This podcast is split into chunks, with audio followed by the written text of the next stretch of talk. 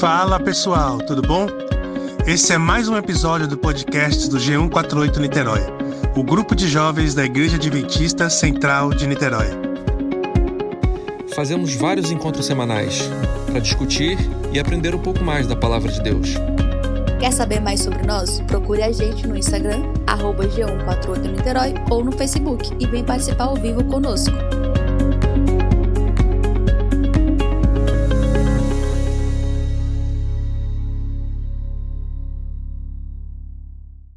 Caso, né? Então eu tô, com prazer de estar aqui, mas estou com o prazer de estar aí também, estar aqui e estar aí. É um prazer poder, mesmo estando aqui, estar aí. É isso que eu, que eu queria dizer. E é bom porque acho que a gente tem, tem vivido experiências, tem, tem vivido um monte de coisa diferente, né? Nesse momento de, de isolamento e tal. Acho que a gente tem tido experiências diferentes. A gente tem vivido, acho que alguns de nós não, não usávamos e não, não tínhamos na, na internet, nas nossas, nessas ferramentas, a gente não via nelas um uso muito relacionado à nossa, ao reforço, à, à vitalidade da nossa comunidade, também a nossa caminhada espiritual. E agora a gente está aprendendo a usar muitos caminhos, né, para para tornar a nossa caminhada com Deus mais mais constante, também para alimentar os nossos vínculos, né? Uh, eu sou uma pessoa que eu não sou muito, não gosto muito de falar em telefone, em chamada de vídeo, chamada dessas coisas e todas, né? Mas não tem como agora, né? não tem como. Se eu não, falar, se eu não fizer chamada de vídeo com a minha mãe, eu vou ver minha mãe não sei quando agora, então tem que chamar de vídeo. Se eu não fizer chamada de vídeo com as pessoas e tal. Então, é umas, a gente vai, vai vivendo isso. E uma coisa, então, acho que a gente está vivendo experiências novas e eu agradeço por poder compartilhar também esse momento com vocês. Um, eu queria fazer uma pergunta e eu queria que alguém respondesse, pode ser mais de uma pessoa, quem quiser responder, mas eu queria que isso fosse uma resposta bem, bem sincera. Ah, hoje é quinta-feira e eu queria que você respondesse nessa semana, de domingo para cá, como que a ideia da volta de Jesus e o que que a ideia de Jesus voltar impactou praticamente e realmente na sua vida essa semana. Quando você pensa na sua vida de domingo até hoje, em que posturas, em que vivências, em que encontros, em que conversas, a noção de que Jesus vai voltar impactou a sua vida, impactou esses encontros. Alguém tem alguma experiência para dizer sobre isso? Alguém tem alguma coisa que fala, olha, nesse momento eu recebi essa notícia, isso aconteceu e eu reagi assim. Eu acho que se eu não tivesse a esperança de ter reagido dessa maneira e tudo mais, tal. Quem pode compartilhar, se é que alguém tem alguma coisa? Não, então, alguém tem alguma coisa. Então vamos ficar aqui em silêncio até alguém falar.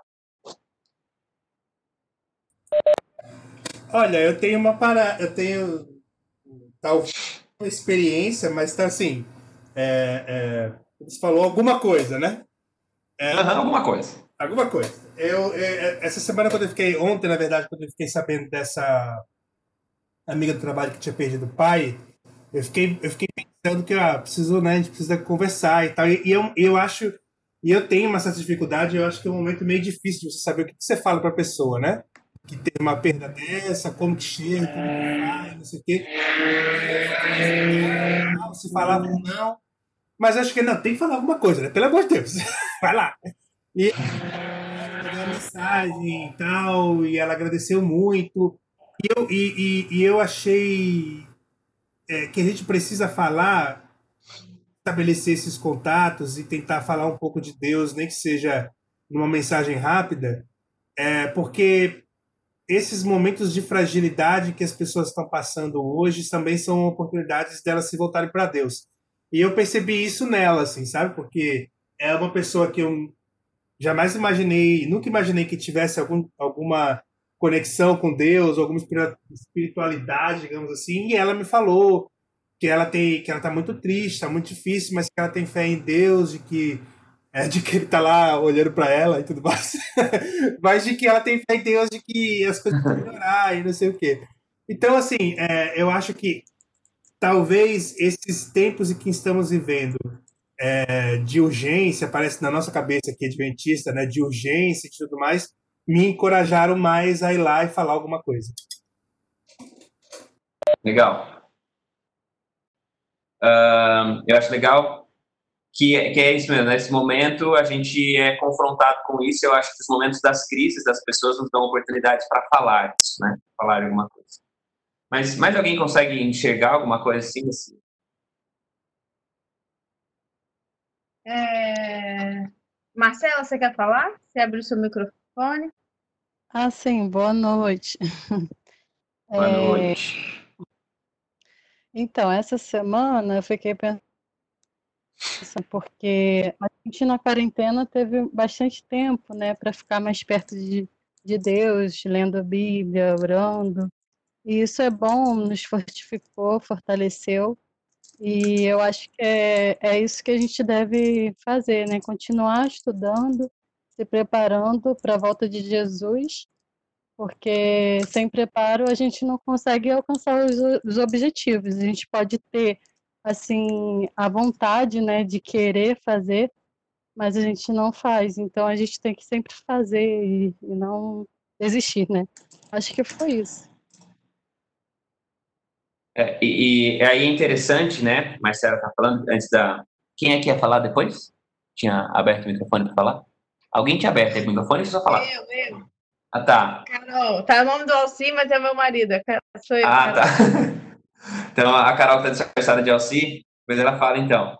Mas a gente. É interessante que o Marcelo falou que a gente passou a ter, uh, e é um negócio que a gente tem que pensar, né? A gente, alguns passaram um pouquinho mais de tempo e tudo mais, mas uma coisa é certa: o tempo que nos é dado, nós sempre somos capazes de preencher o tempo que nos é dado com as nossas coisas, com a nossa agenda e tudo mais.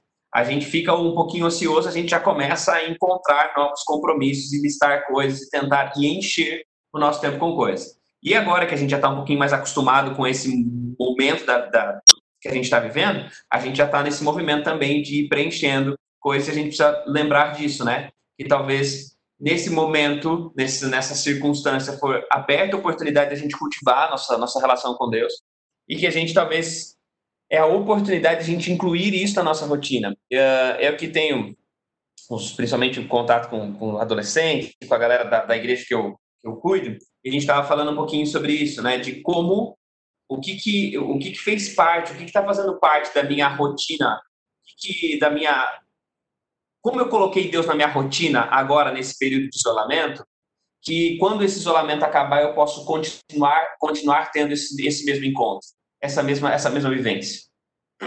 Então isso é um negócio importante se pensar nessa questão de preparo. Fala, Carol, e depois eu quero continuar com uma, uma reflexão a partir disso, dessa pergunta que eu propus. Fala aí, Carol. É, o que eu ia comentar, assim, de domingo para cá, na verdade não é bem de domingo, mas de, mais de 11 dias para cá, é, eu tenho pensado um pouco mais focada no que eu quero para minha carreira. E aí, pensando nisso, me veio também um, dois pensamentos. Um de um outro PG que a gente teve com o pastor Bruno Forte. E aí ele falou uma frase que não sai da minha cabeça até hoje, de que é, Deus tem o um lugar certo para posicionar todos os seus é, todos os seus filhos, né? Vamos colocar assim, pensando no lado de carreira, de trabalho e por aí mais. É, e aí eu fico eu fiquei pensando nisso porque eu quero investir um pouco mais, mas eu lembro também de que o nosso lugar não é aqui.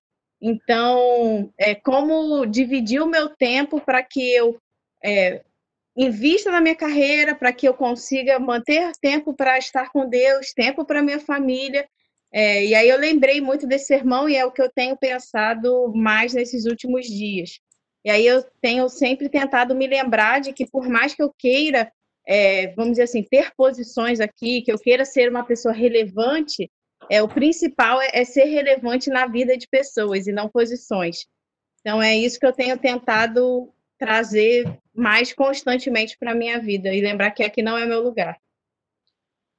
Interessante falar isso, Carol, que agora a gente chega num ponto importante, que a gente tem uma atenção constante a, ser administrada e eu acho que boa parte de vocês, talvez, né, aquele, principalmente aqueles talvez têm mais tempo na, na igreja e tudo mais, a gente aprendeu a viver uma coisa que a gente fala, né, com os pés na terra e os olhos no céu. A gente cantou essa música há bastante tempo, a gente canta essa música e, e a gente aprendeu então a viver em dois mundos. E esses dois mundos, basicamente, é o mundo onde a gente está e o mundo onde a gente quer ir. Nós estamos aqui na Terra, mas nós estamos ansiando um mundo melhor e tudo mais, tá?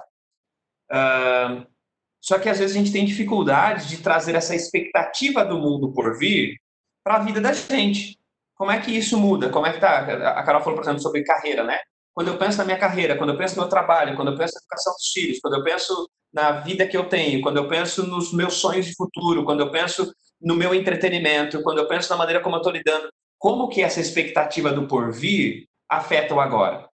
E aí vem algo muito importante, que essa esperança do porvir, talvez ela não surta tanto efeito e tanto impacto no meu presente, se, se eu não entender que não é o que Jesus fará na história que deve causar alguma coisa, é aquilo que ele já fez na história. Nós não estamos tentando puxar o céu, nós estamos tentando estender a cruz. O que nós estamos fazendo, nós, estamos numa antecipação simplesmente do céu. Essa antecipação do céu, ela só faz sentido quando eu ainda, quando eu estou estendendo o ministério de Cristo, quando eu estou estendendo a vida de Cristo, quando eu estou estendendo aquilo que Cristo fez. O que eu quero dizer com isso? Porque eu estou trazendo isso, trazendo essa, essa questão. Um, quando a gente olha para a Bíblia e a gente tem lá no comecinho, né? Um, se alguém puder, se alguém tiver a Bíblia e quiser ir junto, a gente tem no Evangelho de João a apresentação de Jesus e da eternidade de Cristo, e logo depois ele vai falar sobre João Batista. João fala do outro João. Uh, quando a gente pensa no João, João é esse sujeito que permitiu que a vida dele fosse completamente impactada pela expectativa do Messias. Tipo, o fato de que o Messias vai aparecer em algum momento é, é, é a moldura da minha vida. Não, não, não há algo, não há nada mais especial para ser pensado do que, ser, do, do que isso. Mas o que, que me chama a atenção, e aí tem algumas coisas importantes que a gente precisa pensar, que é sobre ah, como João ele encara esse momento e como deve e, e, como isso também precisa ser pensado na nossa relação com aquilo que está acontecendo. Antes da gente ler o texto, ah, deixa eu fazer duas perguntas.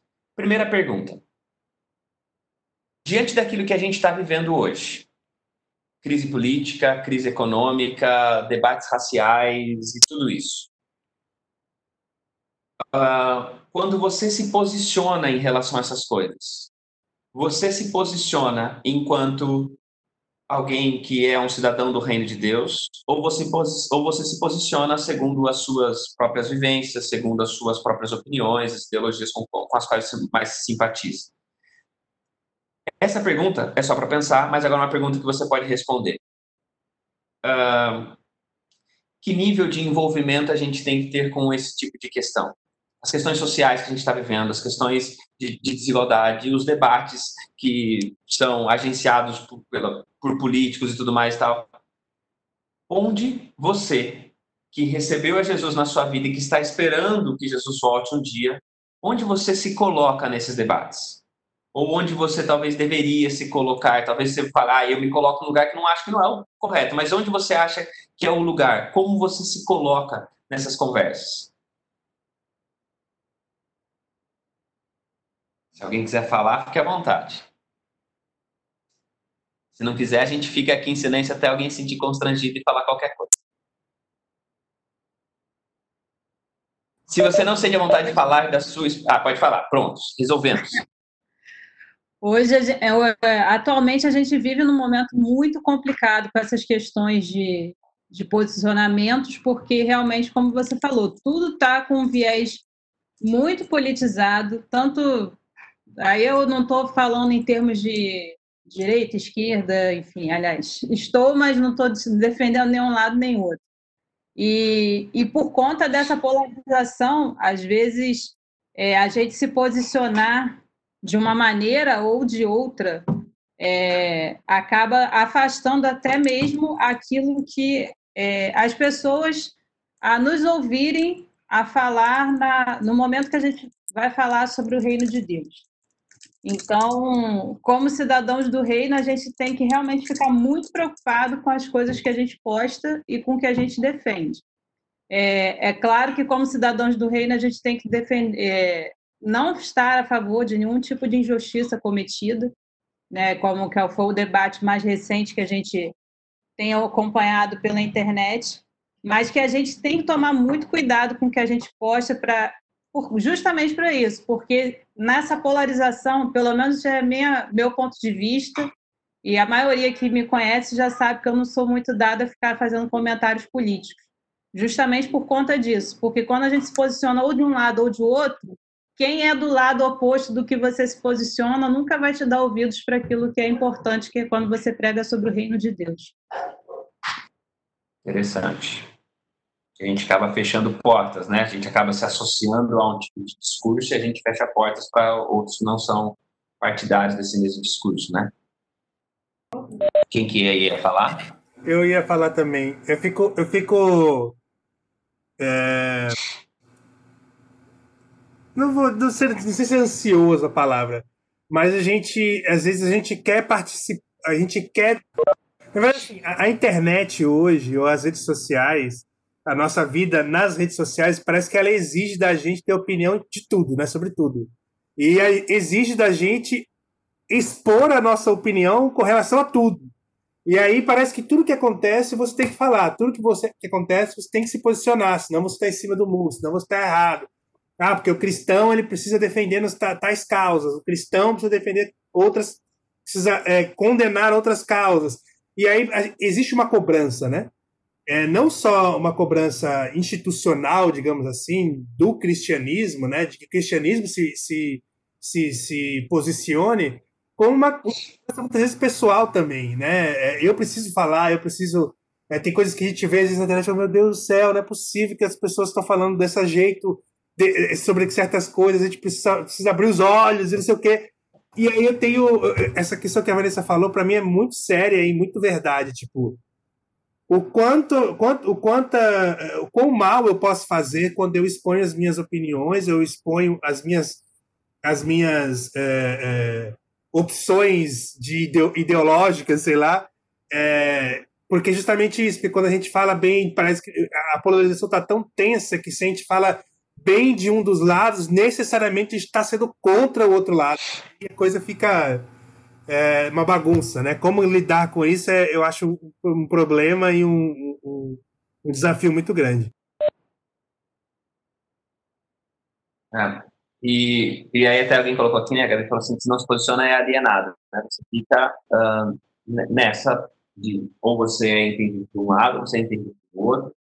Uh, e a gente fica tentando entender onde a gente se coloca. É, como uh, aqui também está Alexandre, mas acho que você não é Alexandre, né? Não, Vanessa. a Vanessa está aqui falando, e como ela disse, realmente é algo que as, uh, a gente fecha, às vezes, portas para outras conversas e tudo mais. Um, eu falei sobre a gente ler João, porque eu acho que João, ele tem... João Batista é um sujeito que ele tem muita clareza de quem ele é e de qual era qual era o negócio dele. Qual é, se alguém perguntasse para João, João, qual que é seu, qual que é seu business aí, cara? O que, que você faz? Ele sabia sabia responder. E é interessante quando as pessoas vão até João para conversar com ele, uh, vem uma, uma comitiva elevada, por quê? Porque existia uma ideia de que João, existia alguns que entendiam que João poderia ser o Messias. E aí vão até João para tentar entender, porque ele não havia falado nada sobre quem ele era exatamente. E aí começa a perguntar: você é quem é você? E uma das primeiras coisas que uh, João ele traz na sua resposta no versículo 20, ele fala e não nega, ele diz: Eu não sou o Cristo. Não sou eu o Messias, não sou eu o Salvador do mundo, não sou eu. Eu não sou o Cristo. E isso é uma coisa muito importante, porque João ele tem uma clareza muito certa e, e, e, é interessante como ele se define. Ele sabe quem ele é, ele sabe quem não é, a partir de uma relação com Deus. Numa relação com Deus, ele tem clareza de quem ele é, ele tem clareza de quem ele não é, ele sabe que ele é alguém importante, especial, mas ele sabe que ele não é o, o mais importante. E por que, que, eu, por que, que eu entendo que isso. Porque, qual que é a importância dele, dele dizer isso? Primeiro, que ele diz isso já para acabar com qualquer especulação que estava acontecendo, mas também porque João ele sabe da posição que ele tem. E aí, quando ele começa a falar do papel dele, a gente percebe que o, ele entende que o papel dele é apontar constantemente alguém maior do que ele, maior do que as suas opiniões, maior do que o que do que o João Batista.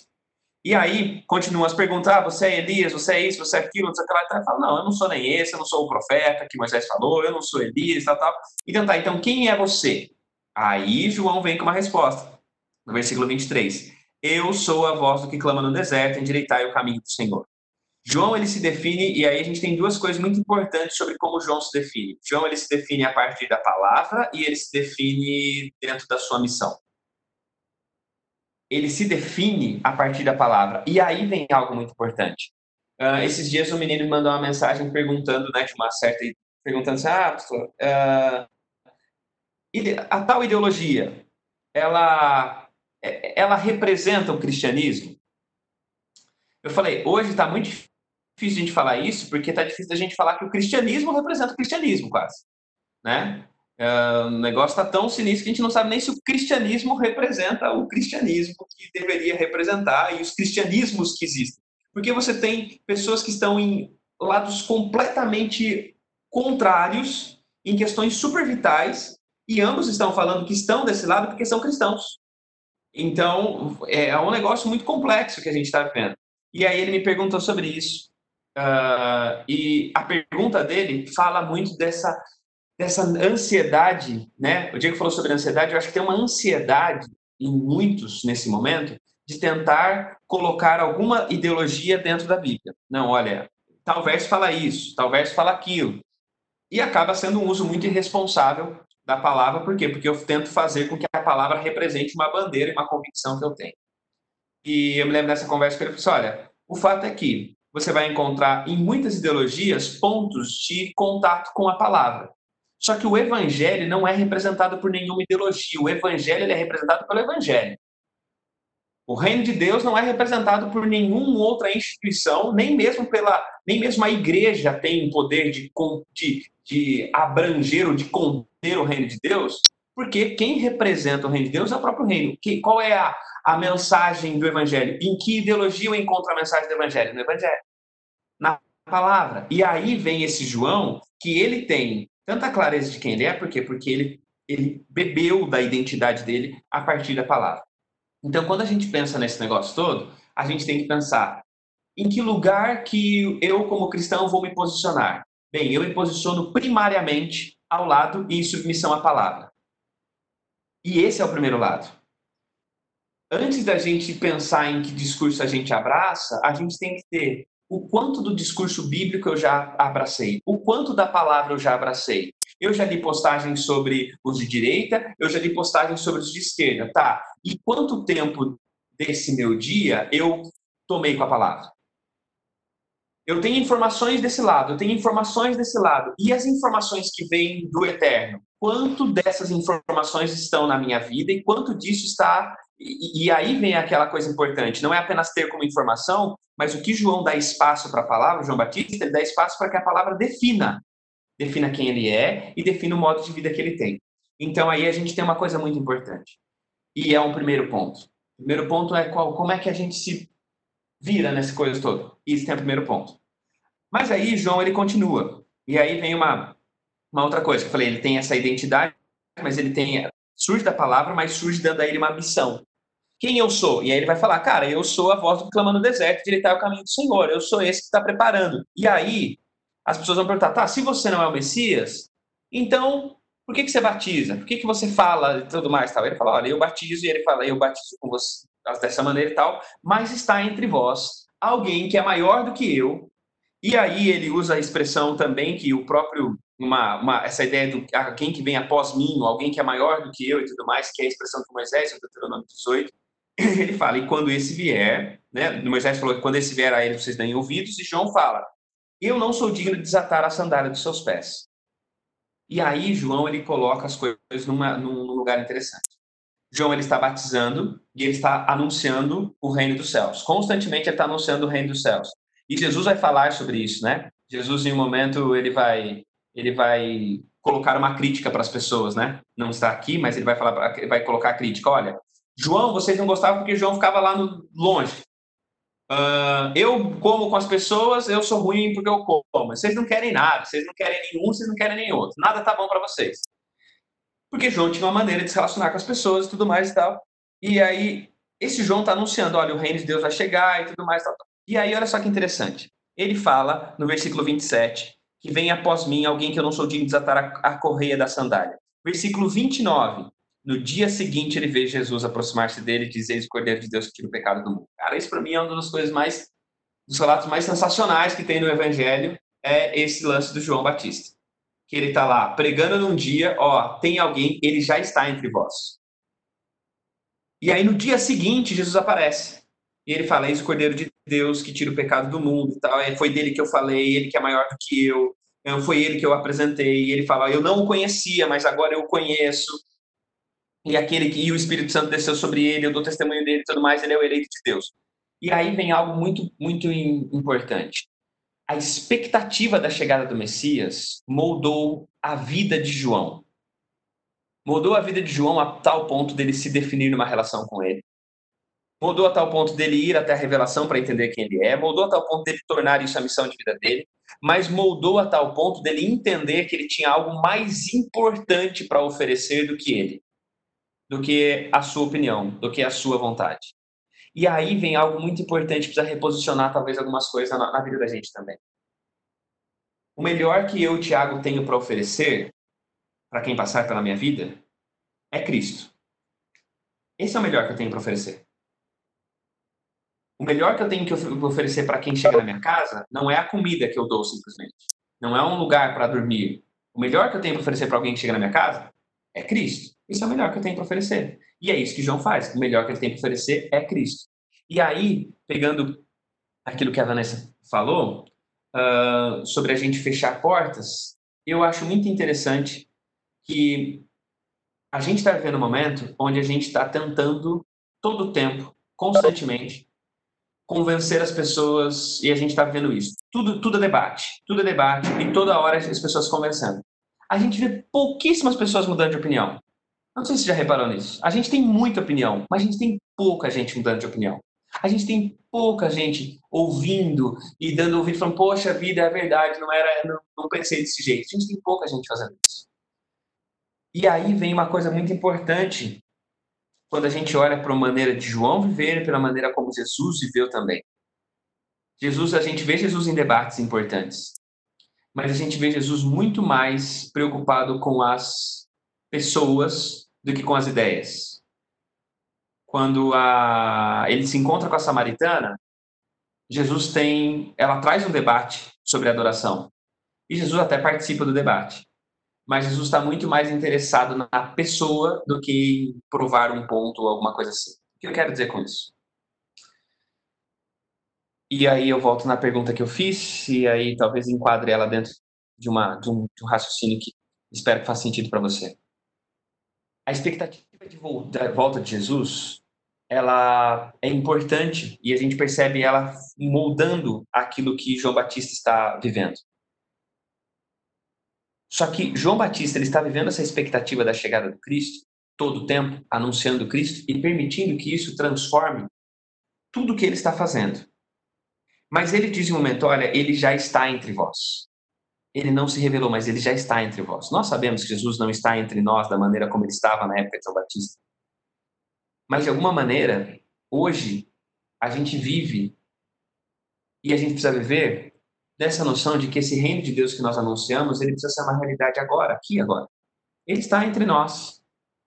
Não é apenas um Cristo que a gente vê voltando no céu, é um Cristo que já está entre nós. É um Cristo que precisa ser visto naquilo que a gente está vendo, é um Cristo que precisa ser visto uh, nas nossas iniciativas, é um Cristo que precisa ser visto, só que esse Cristo não é visto simplesmente porque a gente está defendendo uma bandeira.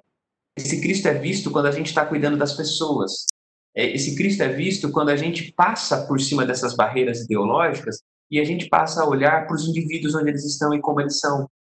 João Batista é esse sujeito que está lá no canto, depois Jesus vem, Jesus vai agora fazer o, o, o e quando a gente olha para o livro para o Evangelho de João, principalmente, o Evangelho de João é o Evangelho dos encontros pessoais de Jesus.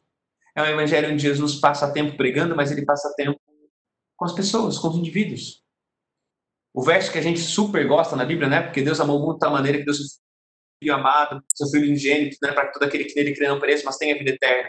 Esse verso que é maravilhoso, que tanta gente já pregou do púlpito sobre ele, é um verso que Jesus reservou para falar para um homem, para Nicodemos.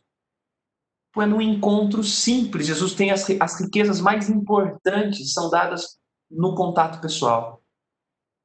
E aí vem uma coisa. Esses dias me mandaram um vídeo de uma garota que postou um vídeo falando, né, meio que contra a igreja e tudo mais, com alguns ressentimentos e tal. Um, e alguém mandou um vídeo falando assim, pastor, comenta lá. Ou, tipo, faz uma resposta. Um, e eu falei, não, não, não é esse o caminho. E eu me lembro de ter entrado e mandado mensagem para a menina e eu conversei um pouquinho com ela, porque eu entendo que a gente, em algumas coisas, em alguns casos, a gente, como, como você falou, a gente não deve ser promotor de injustiça, a gente deve se levantar contra as injustiças, inclusive. A Bíblia fala bem-aventurado aqueles que têm fome e sede de justiça. Aqueles que não têm fome e sede de justiça não serão fartos com justiça, e o reino de Deus é um reino de justiça. Quando Jesus voltar, será um novo céu nova terra nos quais habita a justiça. O, canto do, o cântico dos salvos é justos e verdadeiros são os teus caminhos. É, a gente vai viver o nosso maior negócio é um lugar onde vai existir justiça, porque aqui é o que falta. E essa é a grande promessa que a gente tem do, futuro. Só que aí, quando a gente pensa na maneira como João Batista está vivendo, como Jesus está vivendo, e aí vem a nossa maneira, como é que a gente vai viver esse tempo? A gente precisa construir a nossa identidade numa relação mais forte com a palavra. Coloca mais Bíblia no seu dia, converse sobre a Bíblia com as pessoas, Converse sobre a Bíblia com as pessoas que você gosta. Tenha gente com quem você está lendo a Bíblia junto. A gente tem um monte de ferramentas de aplicativo com plano de leitura da Bíblia, não sei o. Ou simplesmente pegue a Bíblia e abra a Bíblia e leia, se debruce sobre o texto. Permita que a Bíblia defina quem você é. Permita que ela te ressignifique e tudo mais. Em primeiro lugar é, é a palavra. E aí, para a gente estar nesse lugar, a gente precisa entender que a nossa expectativa da volta de Jesus só fará sentido na nossa vida se a gente entender que Ele, através de nós, já está presente. Quando a gente está nos lugares, nós não somos apenas os mensageiros de um Cristo que vem. Nós somos a realidade de um Cristo que está. De um Cristo que está ali. De um Cristo que está através das nossas mãos, das nossas palavras. E no final das contas, a gente tem um monte de gente brigando e tudo mais e tal. Mas quando a briga acaba, quando os comentários cessam, quando sai do barulho, são todos indivíduos com as suas dores, com as suas lutas, gente que está tentando dar certo na vida, gente que está se escondendo através das bandeiras e da loucura, está escondendo suas, suas frustrações, suas imperfeições, um monte de coisa que não está funcionando na vida.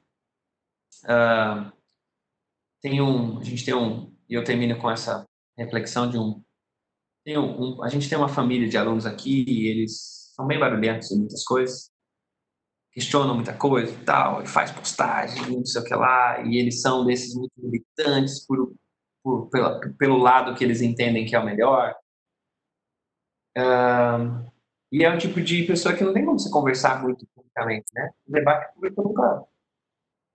Só que aí esses dias eles Agora, mais recentemente, eles estão enfrentando um luto muito, muito, muito surpreendente que chegou na família deles. E do que, que vale a ideologia agora? Como é que resolve? Como é que uma convicção política traz solução para isso? Agora o que resolve é, é isso, é esperança, é parar, é chorar, é confortar, é aceitar, é as dores do luto que vão acontecer Uh, e no final das contas, a gente às vezes está brigando por tantas coisas e a gente precisa lembrar disso, da humanidade que é no outro, da semelhança divina que é no outro, de que nós somos filhos e filhas amadas de Deus, de que há pessoas que são filhos e filhas amadas de Deus, mas não têm essa noção de que são.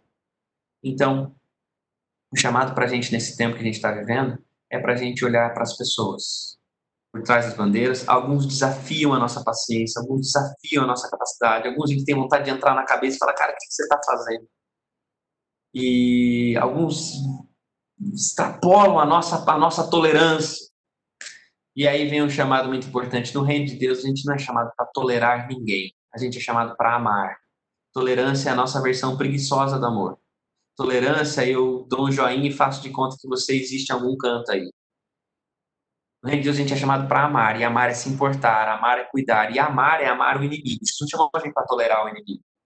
tolerância com tolerância com, com o inimigo, com o amigo, tolerância com o diferente, é uma conversa muito bonita para quem está vivendo no, no nível de fazer esse reino humano funcionar. Para quem quer expandir o reino de Deus, a gente é chamado para esse outro. Esse outro ponto é o ponto que a gente ama. A gente ama e, e por amar a gente não vai ficar entrando em todas as discussões. Por amar a gente vai se posicionar lá, obviamente, quem sofre constantemente a gente vê isso. O evangelho é as boas novas para o oprimido e é a denúncia de que o opressor precisa ser diferente, constantemente. O evangelho é vinde a mim os cansados e sobrecarregados, mas os fariseus e os líderes religiosos estão colocando cargas, eles são as raças de víboras, eles são os sepulcros caiados, aqueles que estão colocando cargas, eles têm uma denúncia que eles precisam ouvir do evangelho. Então, o evangelho é isso, mas isso é um assunto de outro dia. Por agora, eu queria que você ficasse, tivesse isso na sua mente. Que é esse chamado de Deus para a gente, voltar para a palavra, para entender a nossa identidade, a nossa missão, nosso propósito, e lembrar que a gente é chamado para cuidar das pessoas, nossa ideologia é o evangelho. Nossa, nossa, nosso modelo de pensamento é o evangelho. Nossa moldura, nossa lente para ver o mundo é o reino de Deus. Um, ele vai conversar com alguns aspectos de uma ou de outra corrente de pensamento? Vai. Mas a gente entende que a palavra, que o reino de Deus, que o evangelho é sempre filtro. E aí a gente vai para a vida lembrando disso. A gente vai para a vida para cuidar das pessoas para cuidar daqueles, talvez tem gente que está sendo deixada de lado pelos, pelos sistemas políticos, tem gente que está sendo deixada de lado pelos sistemas religiosos, tem gente sempre tem um sistema, tem gente dentro de sistemas familiares que está sendo deixada de lado e a gente vai cuidar dessas pessoas. Que Deus nos coloque em movimento para isso, um movimento em direção à palavra e um movimento em direção às pessoas. Que a gente, depois de ir da palavra, depois de reposicionar as nossas convicções a partir do evangelho, que a gente vá na direção das pessoas, para cuidar, para amar para sinalizar o reino de Deus e para mostrar que o Cristo que a gente espera chegar, ele já está entre nós, já está andando entre nós. É claro que hoje, claro que a gente está aguardando a manifestação plena. Enquanto ele não se manifesta plenamente, um pouco dele, um, uma entrada, uma, uma estreia dele aparece quando a gente está cuidando das pessoas. Espero que Deus nos abençoe e abençoe vocês aí para isso também. É isso. Eu oro agora, o que eu faço? É isso. Ai, meu Deus, maravilha, amém. Tô vendo a Carol ali. A Carol, a Carol, ela deve estar um pouco desidratada, eu acho. tá mexendo dos olhos ali, ó. Se controla, Carol, se controla. Ai, mas que demais, o que demais, muito bom, muito bom. Eu sofro mó bullying nesse grupo. Oi? Eu, eu sofro mó bullying. Alguém quer comentar alguma coisa? Alguém quer falar alguma coisa? Não sei. Senão a gente... Isso, fica à vontade galera.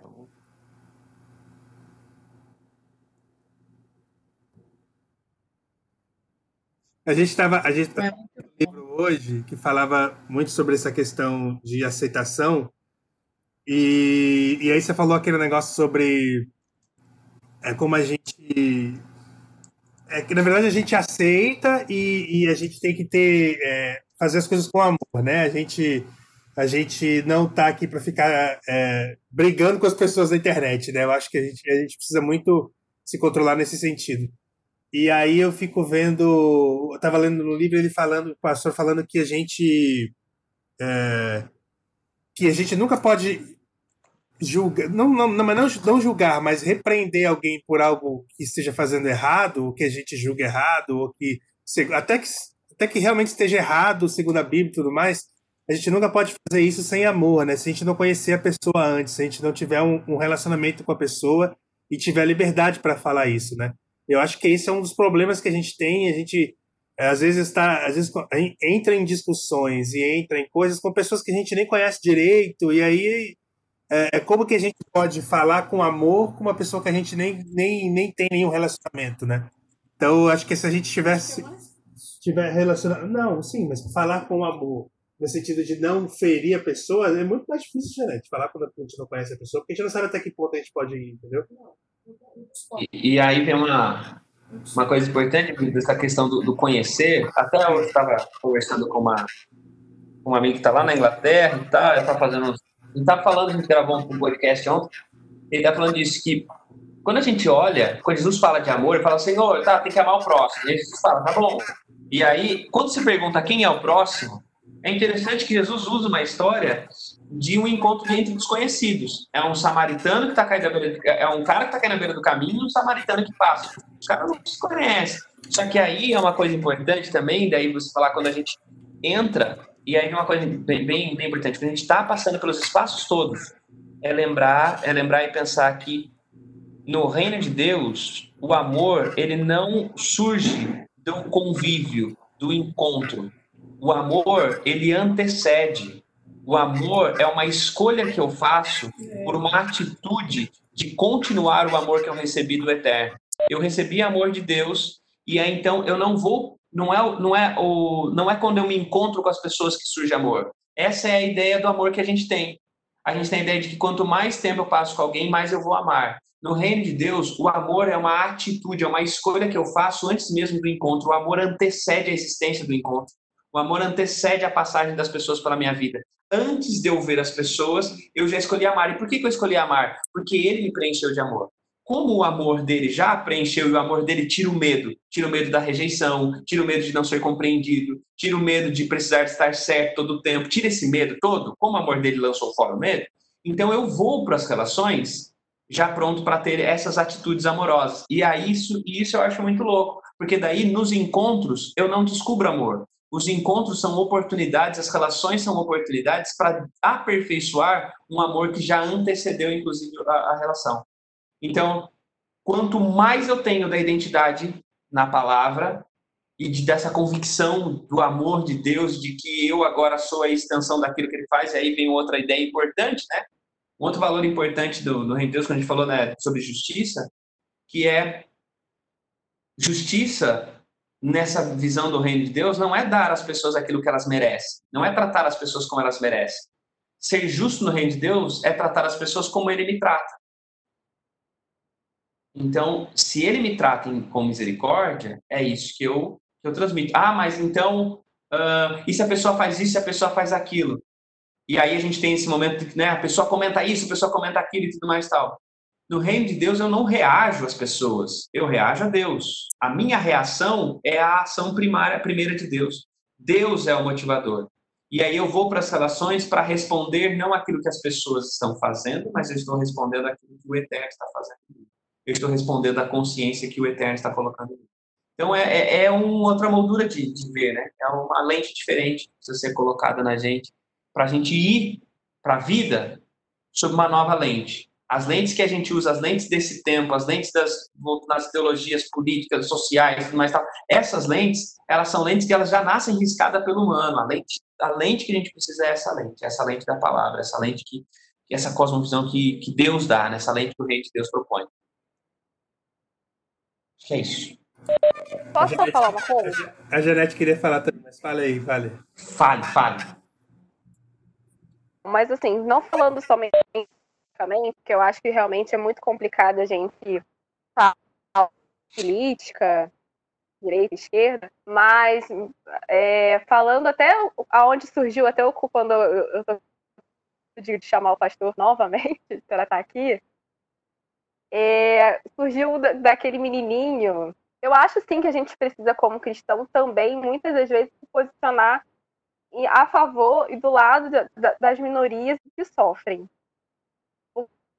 lembro que nossa conversa daquele menininho aqui de São Gonçalo que morreu, daquele jovem, anos aqui no Salgueiro, morto por um policial dentro de casa. E aí eu me lembro que eu fiquei bem revoltada de uma, uma, uma publicação de uma alguém que postou alguma coisa no tipo ah, coitadinho, ele era um ótimo aluno e foi morto. Falei assim, mas meu Deus, só porque ele foi um ótimo aluno e ele foi morto. E se ele fosse péssimo aluno, uma peste e aí, sabe? E eu acho que como cristãos a gente precisa se posicionar e eu acho que não é se posicionar fazendo hashtag, fazendo. Não, a gente precisa se posicionar de forma geral, sabe? Porque eu, gente, muitas das vezes a gente cala e a gente precisa realmente virar a mesa, muitas das vezes. não estou falando de política, eu estou falando de defender as minorias, sim. Porque eu vejo as minorias sofrer e a gente vê lá nos Estados Unidos acontecer o que aconteceu e eu achei acho importante tudo que aconteceu a gente aí lado mas tem coisas que estão e racismo está acontecendo muita muito há anos e tudo está acontecendo do nosso lado e a gente como cristãos a gente precisa sim defender essas minorias que sofrem e a gente está do lado dessas pessoas das mulheres e eu acho que a gente, como cristão, a gente precisa se posicionar assim. Eu acho fundamental também. Eu não estou falando de política, eu estou falando É, como sociedade, como cristão. Eu acho que a gente precisa fazer esse barulho também. E, e aí, acho que tem uma coisa importante, a gente se posicionar ah, do lado do, do oprimido, ah, porque é o convite de Jesus, né? Venham a mim os que estão cansados e sobrecarregados, os que estão oprimidos, os que estão carregando cargas necessárias, venham, venham até mim. Só que a gente precisa sempre lembrar que tem duas, duas coisas. Eu acho que tem esse movimento da denúncia que o, que o Evangelho fala, e aí é um outro, um outro assunto, que é um, um outro assunto que a gente precisa entrar, mas aí é o, nós, como, como é, filhos de Deus nesse momento, a gente é chamado a, uma a um posicionamento que ele não pode ser simplesmente ao lado de uma, de uma ideia. Ele é ao lado das pessoas. Então a questão é, eu moro aqui em, em São Paulo, numa região onde a gente tem um monte de vários haitianos chegaram e tudo mais e tal, e a gente tem aqui em volta uma igreja católica que os recebe e tudo mais e tal. Se eu vou às redes sociais, eu posso ir às redes sociais e me posicionar e falar que aquilo que aconteceu com o João Pedro foi um negócio terrível e tudo mais e tal. Mas se daí no caminho da minha casa até o mercado eu continuo ignorando a existência dos haitianos que estão pelo caminho, eu não estou me posicionando nas pessoas. É um posicionamento simplesmente ao lado de uma ideia. Se eu me posiciono ao lado de uma ideia e ao mesmo tempo eu me posiciono. É, é, é que no reino de Deus só tem legitimidade, o Cristo tem legitimidade para virar a banca dos cambistas, por quê? Porque ele está se posicionando ao lado daqueles que estão, não estão tendo acesso à religião. Então ele se posiciona ao lado das pessoas. Ao se posicionar ao lado das pessoas, no reino de Deus você ganha legitimidade para tornar isso discurso. O que acontece é que a gente tem muita gente se posiciona no discurso e se esquece de que isso precisa ter efeito na vida. Precisa ter efeito nas pessoas, porque no reino de Deus nós não estamos defendendo ideias. O reino de Deus é um ambiente onde nós estamos proclamando um Cristo que se preocupa com pessoas com gente. E é, e é esse movimento que precisa, que a gente precisa acontecer, do nosso, do nosso discurso ser legitimado por, uma, por ações intencionais e tudo mais. Eu ia só, antes aqui, acho que é que vocês entram com nomes diferentes, aí eu não sei como falar, quem quer falar. Mas tem alguém que está sob o, o usuário da Leisa, certo? Mas que eu entendo que não é. Uh, mas se for também, tudo bem, mas uh, pode falar aí, depois eu, eu, eu volto nesse assunto, mas é isso que ele dizer, entendeu? Que acho que esse posicionamento é um posicionamento ao lado das, das pessoas, não é um posicionamento ao lado do discurso, é um posicionamento ao lado da pessoa. Não estamos ouvindo. Não. Alô, agora? Agora sim. Tá, é porque aqui o som tá baixo agora, mas vamos lá. É, na verdade, é um, é um comentário tá, é, visando, além de passar a minha opinião, é, tentando esclarecer algumas ideias aí se não foi isso exatamente que você quis dizer, Thiago, você me, me complementa aí.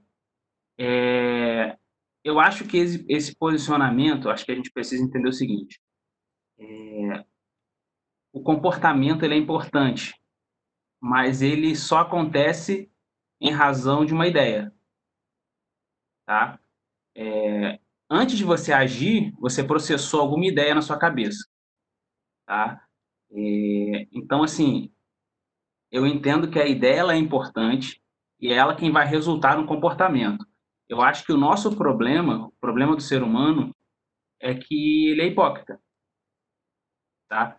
Eu acho que aí eu lembro da, de quando Jesus chamou lá de sepulcro caiado, é porque se defendia uma ideia, se praticava, se fazia outra coisa, né? É, a gente às vezes tenta acompanhar, a gente quer passar, a gente sempre está preocupado com a nossa reputação. que a ideia é essa. Então, a gente quer sempre passar uma imagem onde a gente é uma pessoa sensata né, e quer agradar o maior número de pessoas possível. E aí a gente procura sempre estar antenado no que está acontecendo para se posicionar de uma forma com que as pessoas achem bonita a nossa posição. Com isso eu ganhe prestígio, tá? É...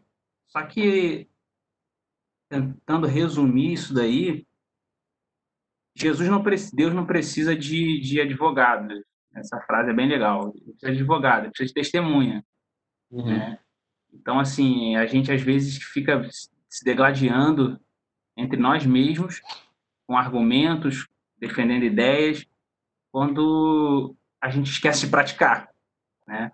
Recentemente eu fui confrontado por um colega de que eu compartilhava momentos presencialmente e, e era amigo de pessoa que pensava diferente de mim, em aspecto político mesmo.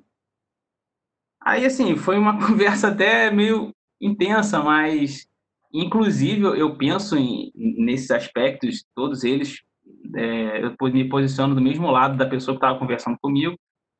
E aí, no, no, final das contas, eu cheguei, assim, a uma, uma conclusão.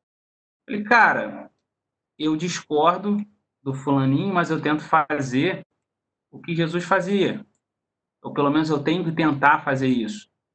É, Jesus discordava da, do comportamento e das ideias de muitas pessoas, mas nem por isso ele deixou de se aproximar, ele deixou de se assentar junto, ele deixou de, de praticar a ideia que baseava a sua vida. É, então, eu acho que a gente precisa, sim, é, ter uma noção específica e concreta de qual ideia eu preciso defender, qual ideia é importante, qual ideia é legítima, qual ideia é legal, é boa. Só que essa ideia, ela precisa processar o meu comportamento, tá? E na escolha dessas ideias, é, eu não posso esquecer nunca, como já foi dito no início, do, do reino, tá? Porque se eu pegar uma única ideia, por exemplo, o, o racismo que está em voga agora, essa ideia pura e simplesmente ela pode ser desvirtuada. Tá? Agora, quando eu pego a ideia do reino, com certeza a defesa dos oprimidos ela está inclusa nisso daí. Sabe? Eu não vou conseguir ter um ato, praticar um ato racista, por exemplo, se eu estou com a ideia do reino é, enraizada em mim, nas minhas práticas, sabe? Então, é claro tá, que essas questões, isoladamente, elas tomam contornos distintos e precisam ser especificadas, tá? Não estou falando disso, não. É, o que eu estou falando é o seguinte, que se eu focar numa ideia pura e exclusivamente, eu posso desvirtuá-la. Ela tem que ser feita em conjunto com, com a ideia do eterno, tá? É, eu só queria pontuar, tentar agora por final mesmo, pontuar que, que a gente tá, é, eu, eu entendi que estava se diferenciando ideia de comportamento. E eu acho que o comportamento ele é baseado em uma ideia, tá? E a gente precisa focar na ideia principal, na ideia maior, que é o eterno, que ele vai resultar na gente comportamentos em que, que serão que agrada a Cristo, enfim, e não vai oprimir ninguém, esse tipo de coisa. É, é que eu, eu acho que talvez até uh, acho que a, a diferença acho que vale a pena estabelecer é a diferença entre discurso e prática, né? Que aí você falou uma coisa interessante sobre, sobre ideia e, e vida, que até esse tempo alguém falou assim, ah, pastor, fala, fala um pouquinho para a gente, a gente quer falar sobre o evangelho prático. Não existe um evangelho que não seja prático, né? Não existe o evangelho, ah, o evangelho, o evangelho da teoria. Dentro do pensamento bíblico não existe uma vida de teoria e uma vida de prática. Existe vida. É a vida. Aquilo que eu estou aprendendo, se eu estou aprendendo, está na vida. Aquilo que eu estou conhecendo, se eu estou conhecendo, está na vida. A ideia que, é, que surge está na vida. Aí é que eu acho que daí, pegando isso que você falou, tem, a gente tem que lembrar que a Bíblia ela é origem do nosso pensamento e filtro dos pensamentos que já existiam. Através da Bíblia, no contato com a palavra, eu tenho eu tenho revelações novas. E aquilo que já estava na minha mente, aquilo que já é a minha ideia, ou aquilo a ideia que eu ouço, né, as informações que chegam, elas são filtradas também pela palavra, para que a gente tenha uh, essa, essa caminhada segundo e, e a gente consiga olhar para esse mundo de pensamentos e de opiniões e eu assimilo as coisas e não assimilo, eu reajo, não reajo a partir da palavra. Uh, e a prova de que essa assimilação está acontecendo é a vida é a vida, é a maneira como estou. E, aí, quando a gente pensa nisso tudo que está acontecendo, a gente é levado a pensar sobre isso, né? levado a pensar que uh, o principal, a principal ocupação, né, quando Paulo fala, né, carreguem as cargas uns dos outros, assim vocês cumprem a lei de Cristo. Uh, Jesus fala, né, Mateus capítulo 5, Mateus capítulo 7, no verso 12, ele fala assim, né, tudo que vocês querem que os homens façam, façam vocês também. Nisto consiste a lei e os profetas. Então, constantemente existe essa lembrança de que uh, a vida, a prática religiosa e tudo mais tal, ela não é religiosa, ela é da vida, ela é tudo, ela é nas relações todas. E aí, quanto mais eu conheço da palavra, quanto mais eu conheço das lógicas e dos valores do reino de Deus, uh, mais eu devo permitir que isso seja visto na minha, na minha, na minha vida. E aí é esse exercício constante, acho que quando você fala da, da ideia e essa ideia virar um comportamento, esse exercício constante de confrontar as ideias, os pensamentos com a palavra, e aí confrontar a palavra que eu conheço com a vida que eu levo constantemente. A gente foi acostumado numa religião onde a prática da palavra era fazer coisas certas, ter comportamentos religiosamente corretos. Então a gente foi acostumado a ser apresentado a uma lista de comportamentos e andar de acordo com esses comportamentos era uma vida coerente com o evangelho. Uh, só que quando a gente olha para Cristo, Cristo está levando a gente para um, um, degrau acima, tá chamando a gente para um nível acima. E esse nível acima é dessa coerência que não é apenas eu, eu tenho, eu assimilei comportamentos, eu agora aprendi a fazer coisas. Não, é, um, é esse nível acima, é esse nível das relações. Essa, essa realidade que eu aprendi, que eu estou assimilando, ela é vista nisso. No alívio das cargas dos outros, no ser o chamado de Cristo do vinde a mim cansados sobrecarregados, em, em, dar às pessoas aquilo que eu quero receber, em tratar as pessoas segundo a lógica do reino de Deus, os valores do reino de Deus. E aí, esse é o nosso posicionamento. E aí, quando a gente pensa sobre posicionamento, a gente precisa ter isso em mente. Nós defendemos, um, nós defendemos, a, a, acima de tudo, as, as pessoas. Uh, e, quando, e quando duas pessoas estão entrando em choque, quando duas pessoas estão discordando, a gente sempre defende a gente sempre defende dentro do evangelho o oprimido. Se tem alguém se colocando de forma soberana sobre o outro, a gente defende quem? A gente defende, a gente se posiciona e a gente cuida do oprimido. Um, isso vale para tudo, não é política, isso vale para religião. Se em algum momento a religião se torna opressora, a gente não defende a nossa igreja, nossa, nossas camisetas de data. A gente defende quem está sendo oprimido. A gente sempre se coloca do lado. Por quê? Porque o chamado é para o oprimido. Não é porque o opressor não precisa é porque o opressor precisa entender, o opressor precisa entender que ele é, que ele, que ele precisa se humilhar também para reconhecer o chamado, para reconhecer qual é o chamado acontecendo. E acho que a gente está entrando em outros assuntos aí, eu estou viajando aí, acho que eu vou falar outras pautas, mas eu, tô, eu não estou querendo ir para outros negócios. Mas é isso, tá? Uh, eu não tenho mais nada para falar. Pessoal, a gente, tem que terminar, a gente tem que terminar mesmo, que já são 9h20, a gente já extrapolou em muito nosso tempo. Boa. Muito obrigado, muito obrigado, pastor, pela tua presença aqui. Foi realmente muito bom mesmo. Foi um prazer. Pastor, obrigada, viu? Foi ótimo. Foi. Foi um prazer. tudo. Tamo junto. Pastor, volte mais vezes, estamos aqui no aguardo. Valeu, abraço.